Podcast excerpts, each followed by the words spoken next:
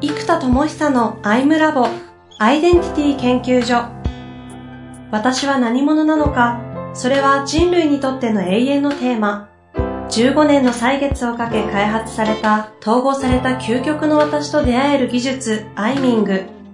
不確実性の時代を生きる次世代リーダーのためにアイデンティティの本質について語り尽くします。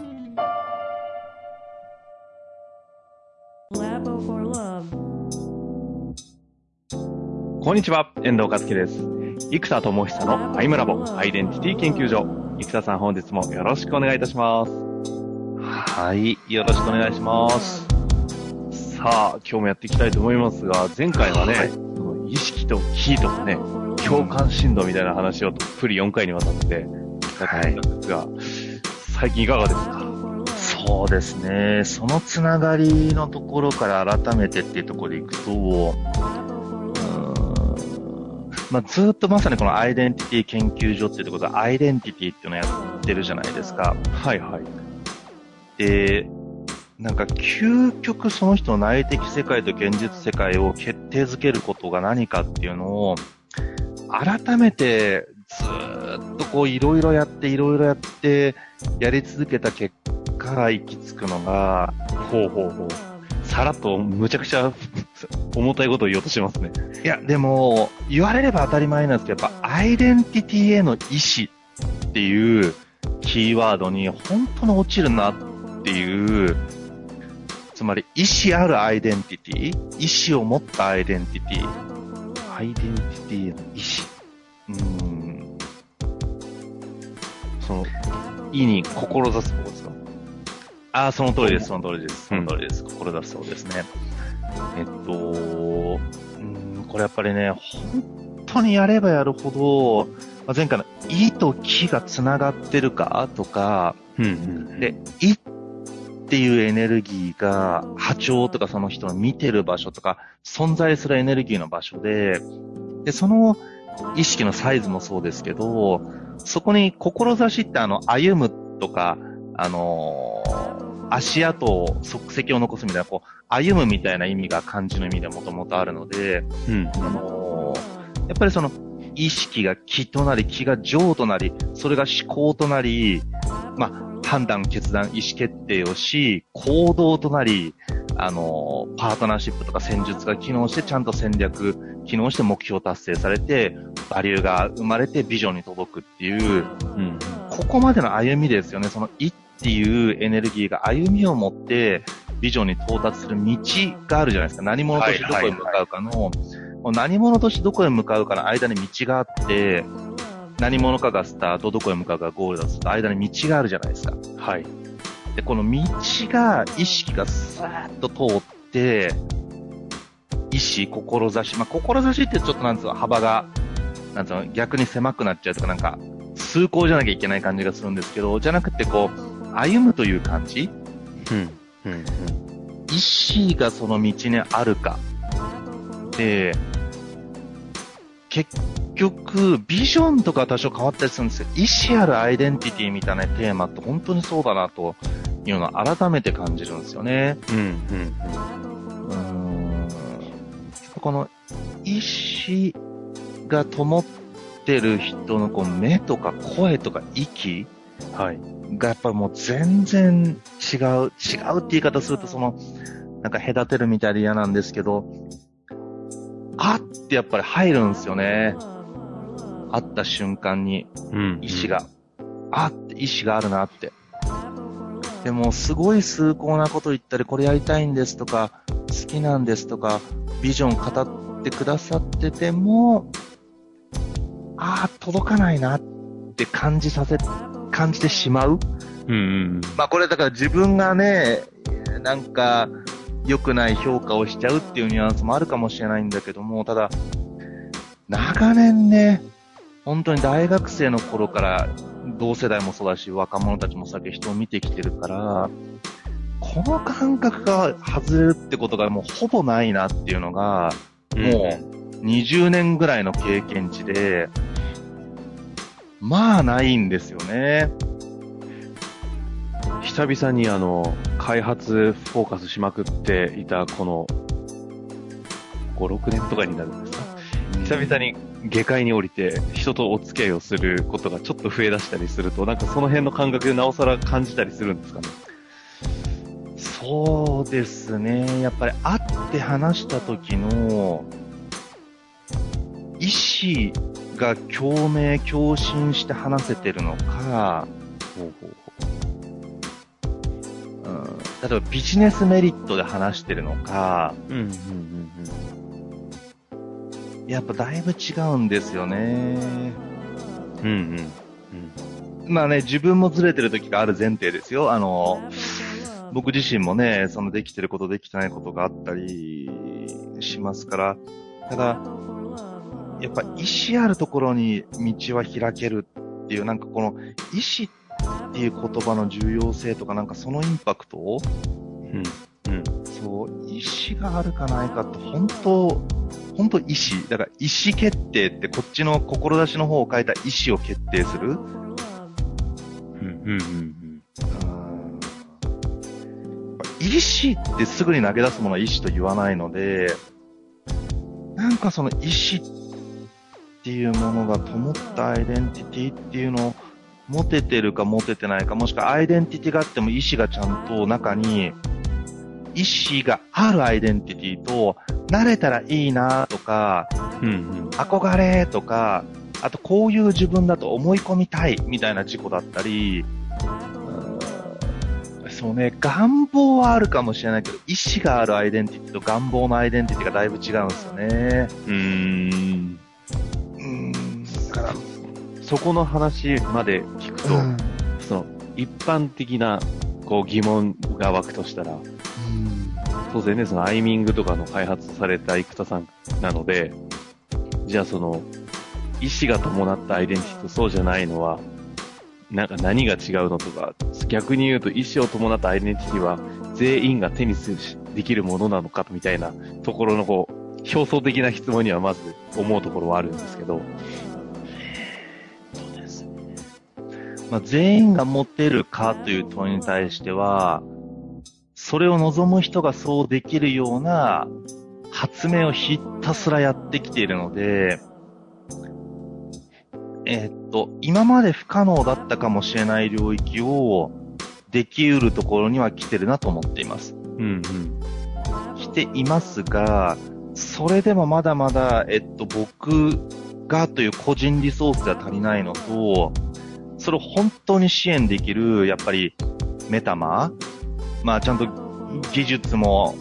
一流のメタマがちゃんと1万人ぐらいいないと、社会全体としては難しいなと思ってますね。うんうん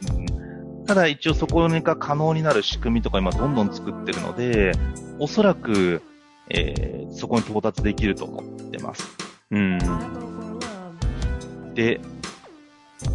じゃあそれをどうしたらできるかのとこでいくと、えっと、これはまあ社会のシフトも含めたんですけど、今までの社会、まあちょっとバクッと乱暴にまとめると、こう、外圧的確一性って言葉をつく使ってるんですね。こう外圧的確一性。そう、社会の外圧とか人の外圧でこうしろとかああしろとか社男たるものこうあるべしみたいな、社会バイアス的な感じですかそうですとかステレオタイプとか、うんそういう社会からの期待やバイアスによって確一的に決まった道、あと選択肢が少なかったっていうのもあると思うんですよ、昔は。うんってなると、やっぱり、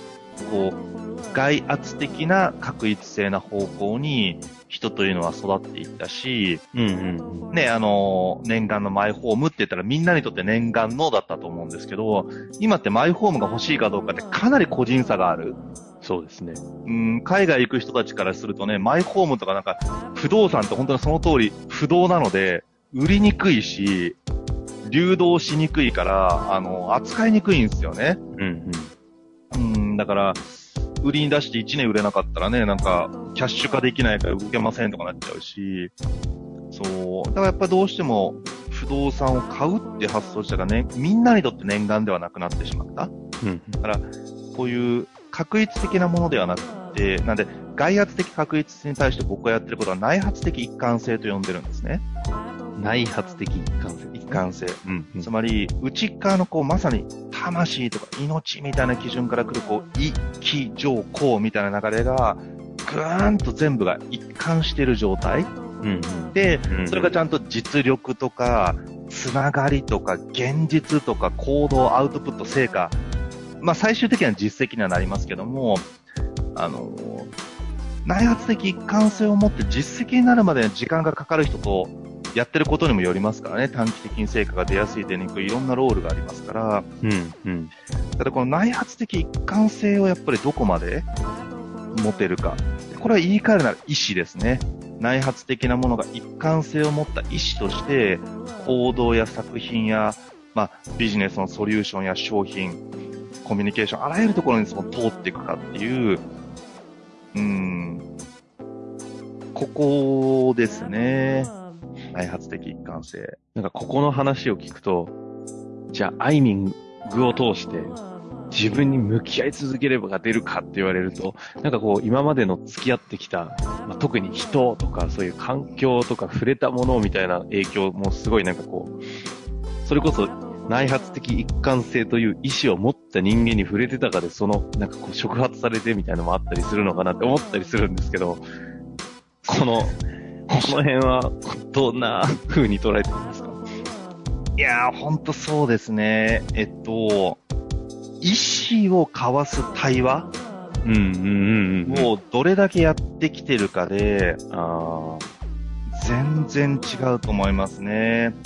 その社会イノベーションとか、まあ、ある種やっぱりリーダーシップですよね。その意思というものを持って、なんか反骨とか、なんつうのかな、アンチっていうのは結構多いんですよ。はい、はい。そうではなくって、じゃあ、アンチじゃなくって何なのと。じゃあ、反対するのは分かったと。じゃあ、あなたどうすんのと。こうすればいいですと。あ、じゃあ分かった。それ責任持ってあなたが必ずやりきりますかって言ったときに、当たり前です。僕は僕でこれをやりきろうとしていますってなるかじゃあ、うんうん、これあなたやるんですかって言ったら、いや、僕はとか、いや、私はってなっちゃう人すごく多くって、で、それはなんか意思じゃないんですね。単なるアンチ。うん。意思を持って形は違うけど、僕は私はこの形でやりきります。ってなってるものが意思なので、うん、うん、なんで意思の場合って周りがどうとかできるできないというよりも、なんか、意思で歩んでいるから、だから重なった人とはうまくいく意思が重なってるから。モチベーションが上がる下がるとか、なんつうのかな、やるやらないみたいなことってやっぱちょっと違うんですね。意思を持って関わる感じって。うん。うん。ですね。うん。すごいなんかあ安易な私の体験ですけど、4年前に生田さんに会った時に、人から感じる風圧？うん。そんなものが存在するかは置いといてね。けど、やっぱなんかこう、なんなんだろう、この、体以上にでっけえしな、この人、みたいな。あの、心はだいぶ閉じてたんでね、心はだいぶちっちゃい感じですね。スケールがでかいとかね。その、描いてる絵がでかいは多分相当でかいですけど、絵に関して持ちはね。やっぱり今まで触れてきてたね、も人とか、まあ、特に人、人がでかいからっていう感覚ありましたけど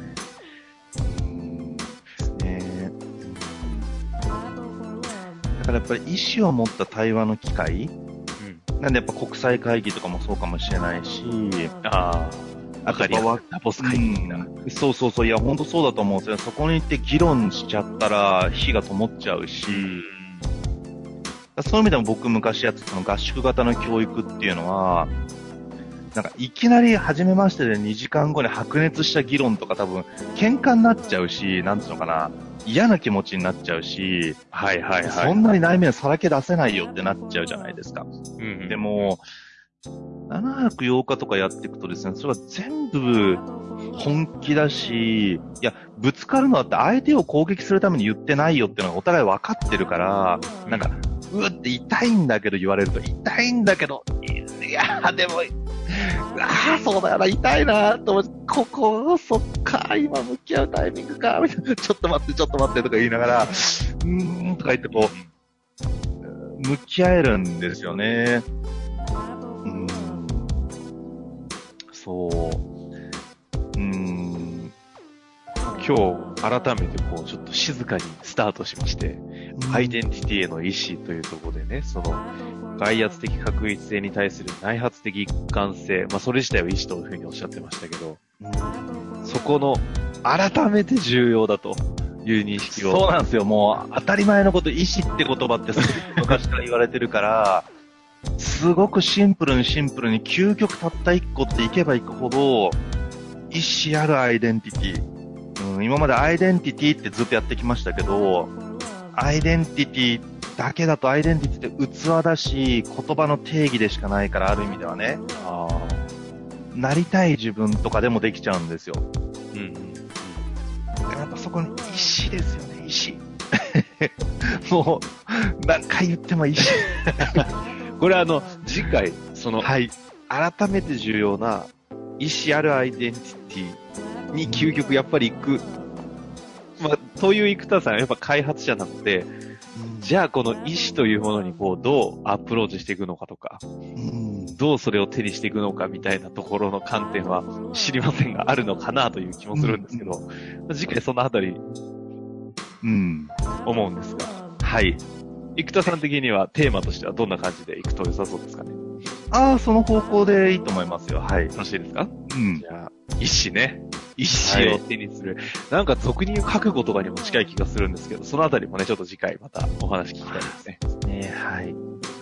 じゃあ今日は静かな形で始まり終わりますが、はい、こんな形で終わりたいと思います。はい。はい、ありがとうございました。よろしくお願いします。はい。